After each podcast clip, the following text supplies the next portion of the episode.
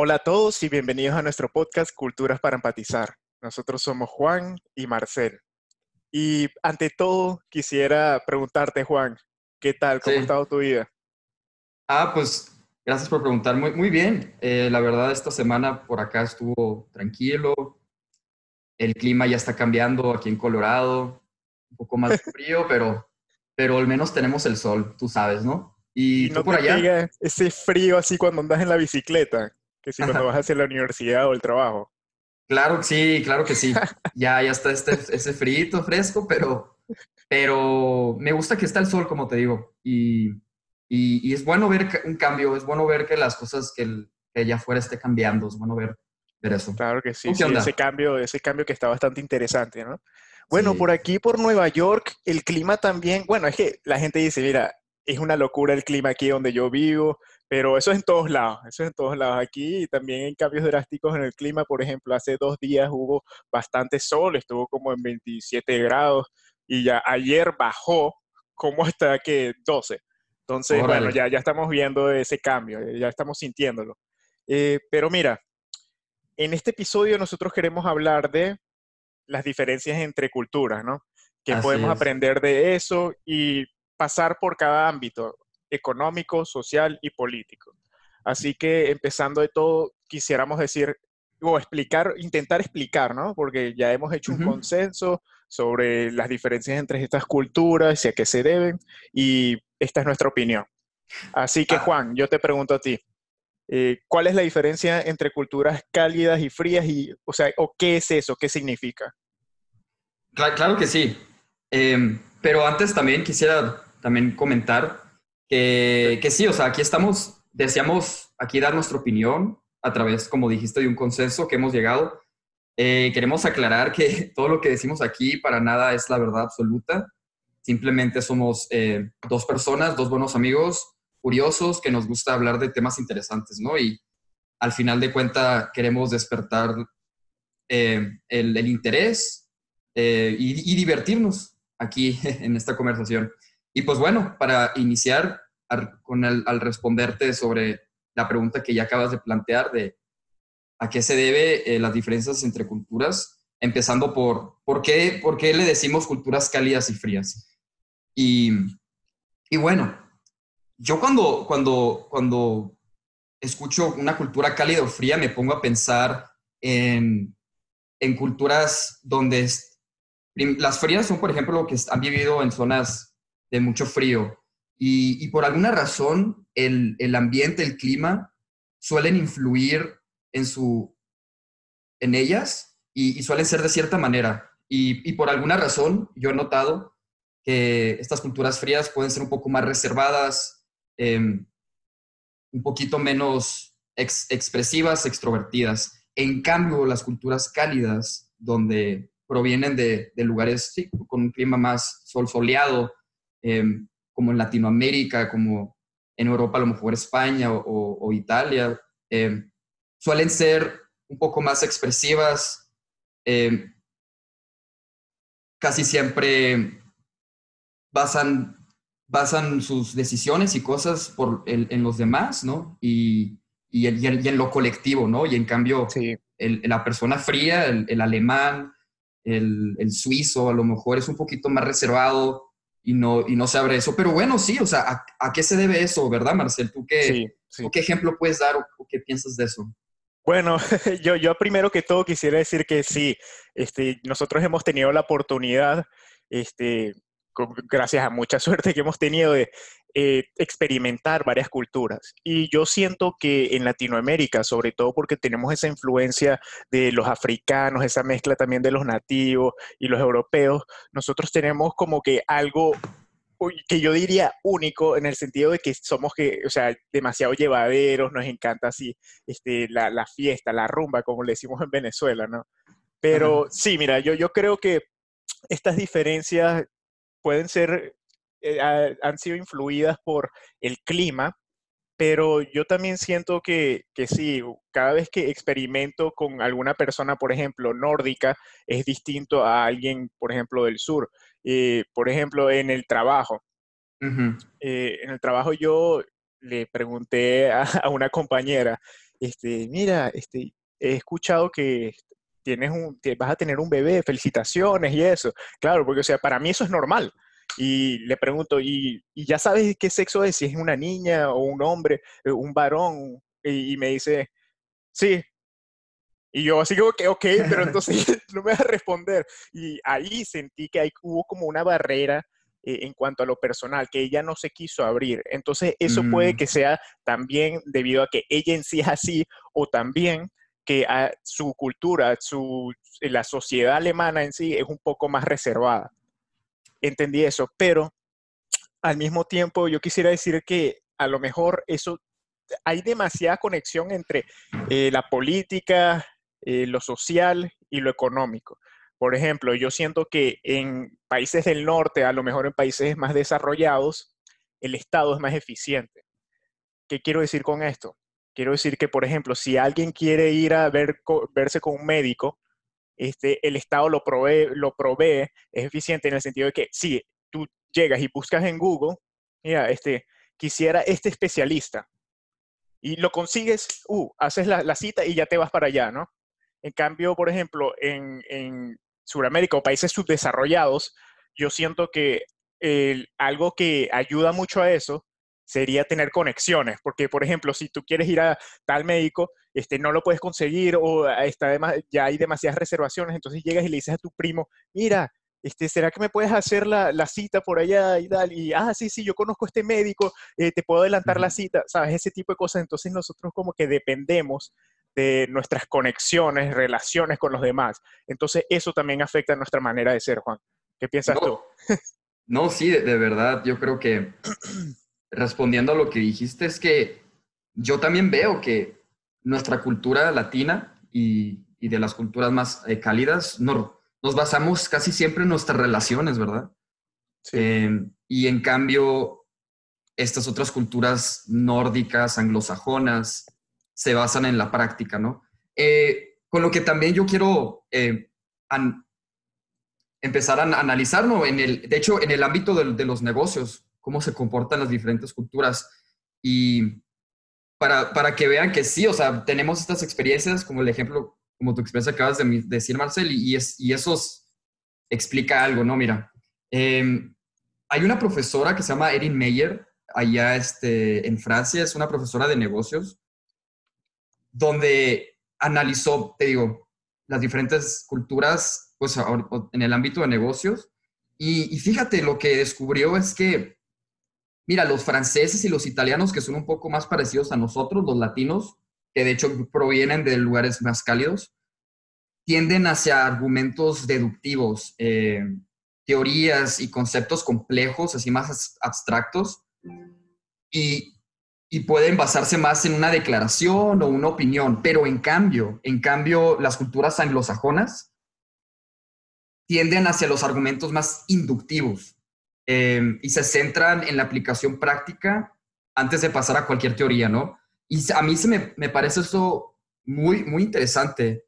Eh, cómo hay, existe esa diferencia, ¿no? Los, los anglosajones, lo que son alemanes, suizos, en Finlandia, tienen una comunicación que es más, al parecer es más clara y directa, pero en cambio eh, nosotros, eh, los, los, los, italianos, en España, donde sea, los cálidos, son más flexibles, em, como que basan más, se basan más, se van a la teoría, pues más que nada. Entonces, a mí se me hace muy interesante. ¿Tú qué, qué piensas de eso? Sí, yo, yo, siento que es bastante interesante y otra cosa que también tenemos que tomar en cuenta en cuanto a las culturas en el ámbito de negocio es que, por ejemplo, las culturas que provienen de Italia, Francia, España y también los latinoamericanos, nos basamos mucho en las relaciones en cuanto a los anglosajones se basan más en task.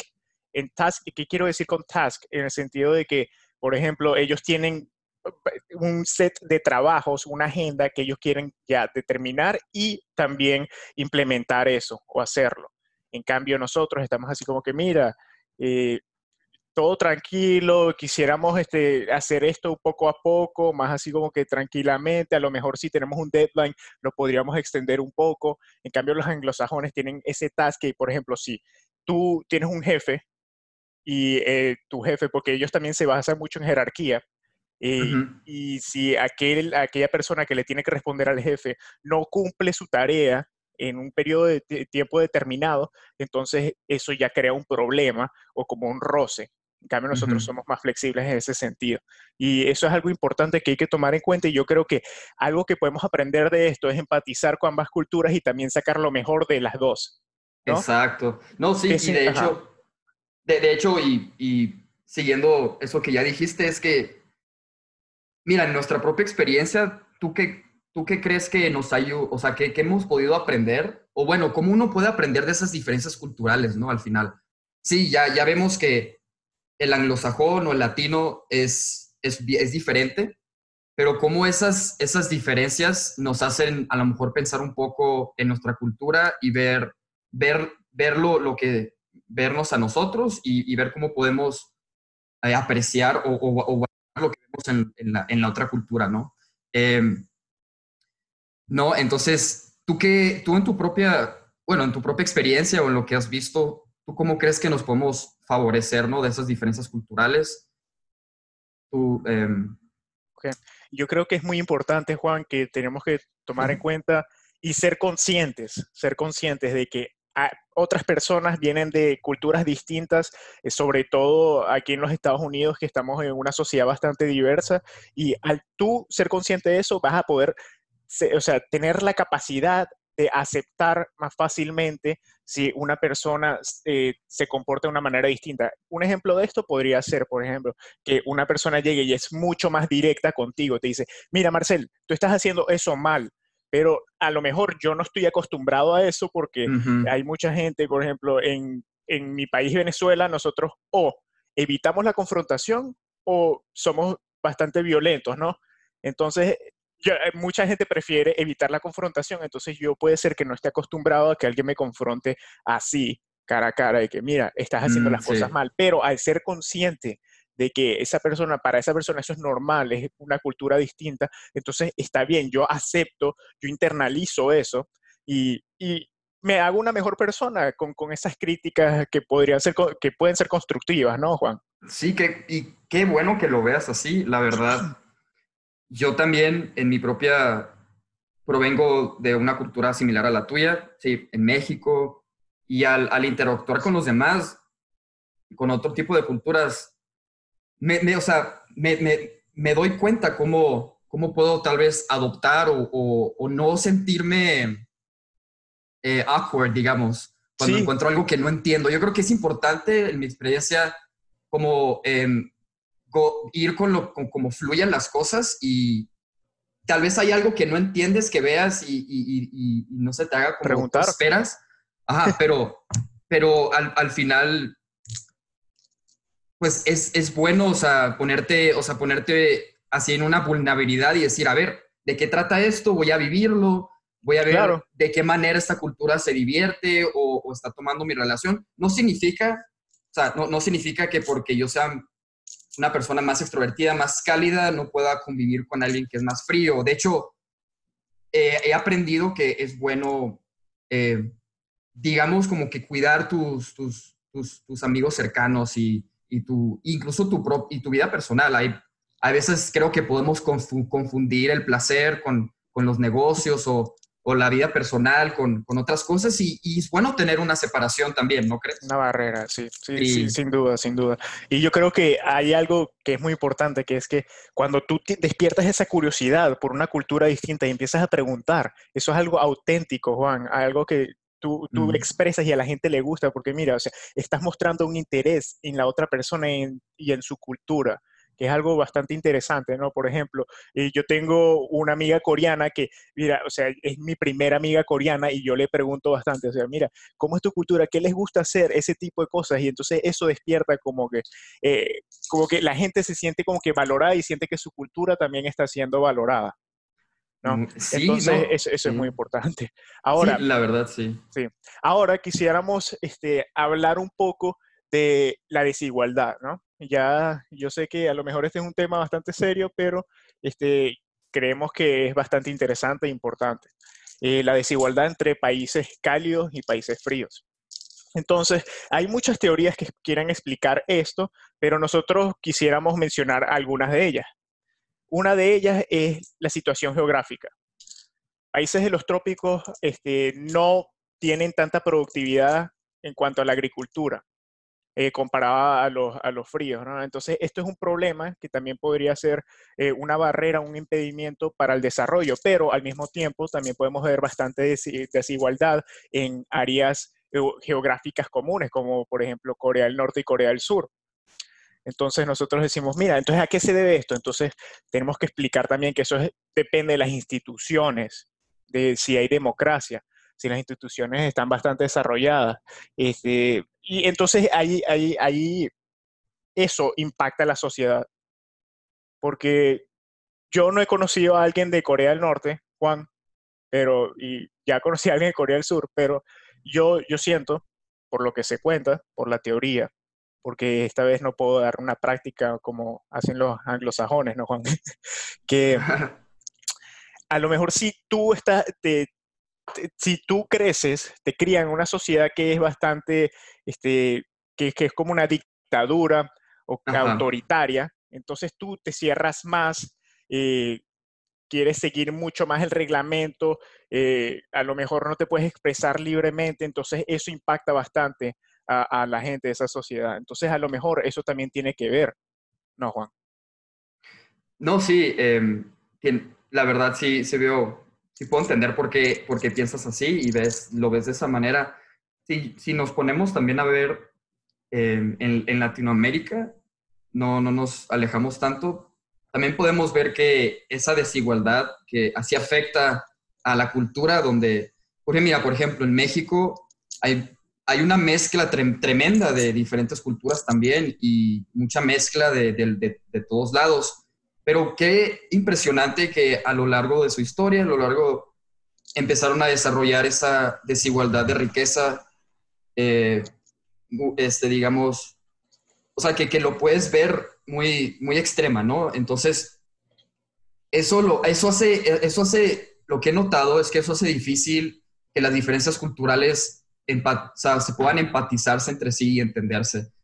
Porque si hay esa desigualdad de riqueza tan proveniente, tan proveniente y tan, este, pues habrá, habrá personas que no sientan que pueden conectar con los demás, piensan que son muy son diferentes y no pueden.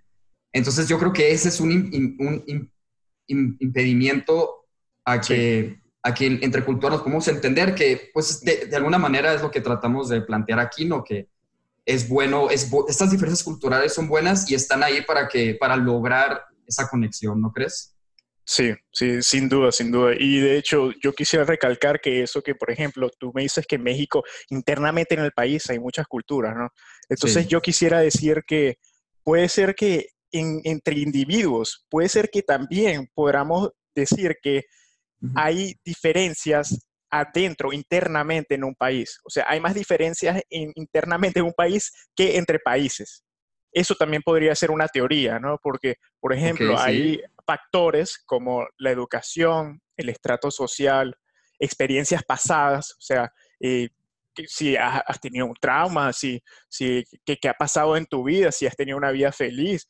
Y, y, sí, o sea, hay otros factores, ¿no? Que también influyen en el comportamiento de la persona. Y eh, tenemos que tomar en cuenta esa diferencia entre individuos. Pero sí, por ejemplo, hay otras cosas culturales, otro, eh, si nos ponemos a pensar en cuanto a lo que es aceptable en una cultura, también entonces eso sí es importante entre países. Por ejemplo, en Rusia las mujeres caminan agarradas de la mano. En Latinoamérica las mujeres se besan en el cachete, pero eso no es algo que pasa en todos los países del mundo, que no es aceptado socialmente, ¿no?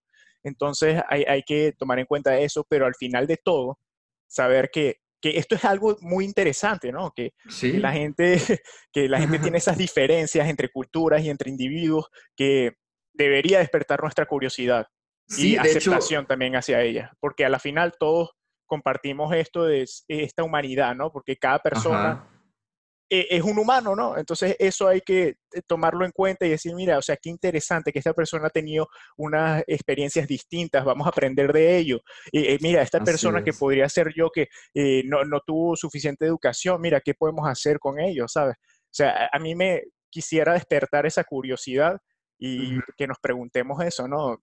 Em, porque yo siento que es algo bastante interesante y, importante. Sí, la verdad, lo que, lo, que, lo que he visto, lo que he notado es que cuando celebramos esas diferencias culturales, esa, cuando tenemos esa inclusividad y, esa, y podemos vivir con esa diversidad, de hecho, ¿cómo no favorece una sociedad en todos los ámbitos culturales? Gracias a esa, esa aceptación y esa mez que se puede hablar, esa mezcla entre las diferencias culturales, tenemos nueva música, tenemos nuevo, un nuevo cine, eh, tenemos eh, nuevas celebraciones, nuevas, negocios. negocios, nuevas ideas. Ahí es cuando hay innovación. Hay nueva, hay, exacto, hay innovación. Y, yo creo que cuando podemos lograr a tener esa cooperación entre nosotros, a pesar de, a pesar de diferencias culturales que que pueden crear un shock, ¿no? Sí. Em, no, y, pero bueno, ni modo, así es, y muchas veces es no esperar nada y, tratar de vivir a como, a, como, a como fluya con otra cultura. Mm, pues, para darles un ejemplo, o sea, como experiencia personal también, yo siendo, siendo eh, viniendo de una cultura tan cálida, más expresiva y extrovertida, cuando yo recién llegué aquí a Estados Unidos, sí puedo decir que me costó un poco de trabajo, digamos, eh, el que, bueno, conozco a alguien, ya es mi amigo, vamos a salir, le empiezo a hablar, vámonos y no sé qué. Y habrían, habían personas que como que vieron eso como un salto tan grande hacia como su espacio y, se sintieron un poco incómodas. Eh, ¿Me entiendes? incluso, y es lo que he, visto, pero al mismo tiempo he, he, logrado entender y ahora, y ahora me siento como que cálido y frío también. Hay que, hay que, hay que tomar las dos, ¿no crees? Claro que sí, claro que sí, mira, porque es que la gente, eh, yo creo que todos te deberíamos de tomar en cuenta de que eso es un aprendizaje gradual, que no puede ser tan radical, que no puedes decir, mira, vamos a ser amigos y tal, este, y yo, yo espero que tú te, te comportes como yo me comporto, ese tipo de cosas. No, yo creo que tiene que ser algo que poco a poco tú vas aprendiendo de la otra persona, y cómo se comunica, la forma en la que piensa que es aceptable y que no es aceptable para aquella persona. Y de ahí uno va aprendiendo y al mismo tiempo también va como que eh, internalizando ese comportamiento también y ya eres consciente, mira, esta persona se comporta de esta manera, esto es lo que es aceptable en su cultura, bla, bla, bla. Y eso también favorece a la relación, la relación social con otra persona y con los demás. ¿No? Y no tiene que ser que la otra persona sea de una cultura distinta, pero también nos, nos ayuda a empatizar aún más con los demás. Bueno, sí, yo sí. creo que, eh, eh, hasta, ha sido muy buena conversación la de hoy. Y eh, ha sido un placer, como siempre, hablar de nuestras diferencias culturales y poder empatizar con los demás, ¿no, Juan? Así es, espero que con este episodio hayan aprendido algo nuevo, se hayan dado cuenta de algo. Em, yo sí, quisiera concluir que, que, es bueno, como repito, es bueno em, celebrar estas diferencias culturales y, y también yo creo que es importante aprender a lo que yo he notado es que vamos hacia esa dirección, pues entre todos, digo, yo no sé lo que significa una cultura global, de hecho te lo quería, te quería preguntar, Marcel, eh, pero, pero lo que he notado es que sí debemos esforzarnos, sobre todo hoy en día, a trabajar en equipos internacionales y, y, y adoptar nuevas diferencias culturales, porque esa es una de las maneras en las que vamos a poder resolver cosas que se vienen. Exacto. Sí. Y, de Como hecho, el cambio climático. Exacto, como el cambio climático, temas más globales. Em, y lo que he notado es que facilita hacer eso cuando uno está vulnerable, cuando uno aprende a no frustrarse, cuando, por ejemplo, uno recibe una retroalimentación o, una crítica. Yo creo que es importante que, que, que, nos sintamos bien recibiendo críticas de uno de su propia cultura, no sentirnos orgullosos de que, ay, me estás, a mí estás no sé, le estás echando mi cultura, ¿qué te pasa? No, no, no, tal vez es solo una crítica, es algo que a lo mejor una persona diferente eh, y, es, y, es, y hay que recibirlo de una mejor manera. Y así yo creo que vamos a poder tener un mejor entendimiento de estas diferencias culturales. Y pues sí, eso es lo que quería dicho. tener esta, haber tenido esta reflexión ya ahorita terminando. No sé si quieras decir algo más, Marcel, pero... Sí, yo quisiera simplemente responder a tu pregunta de esa cultura global y es que eh, yo quisiera decir que eh, todos debemos tener ciertos valores para poder cooperar, ¿no?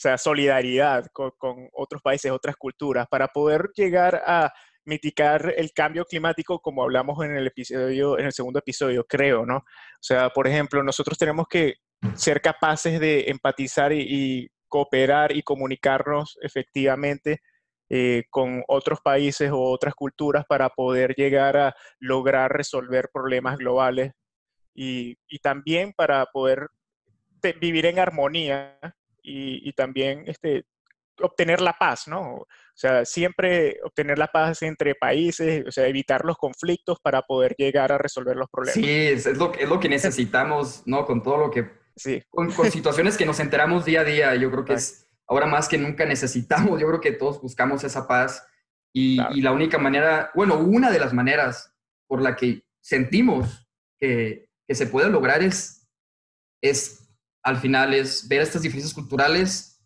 y, aceptarlas, ¿no? O sea, y vivir, y vivir acorde, porque sí, al final somos seres humanos, estamos viviendo la misma experiencia, mismas cosas, simplemente tenemos, crecimos de algunos de diferentes maneras, viendo otras cosas, y es todo, ¿no? Muy bien, perfecto.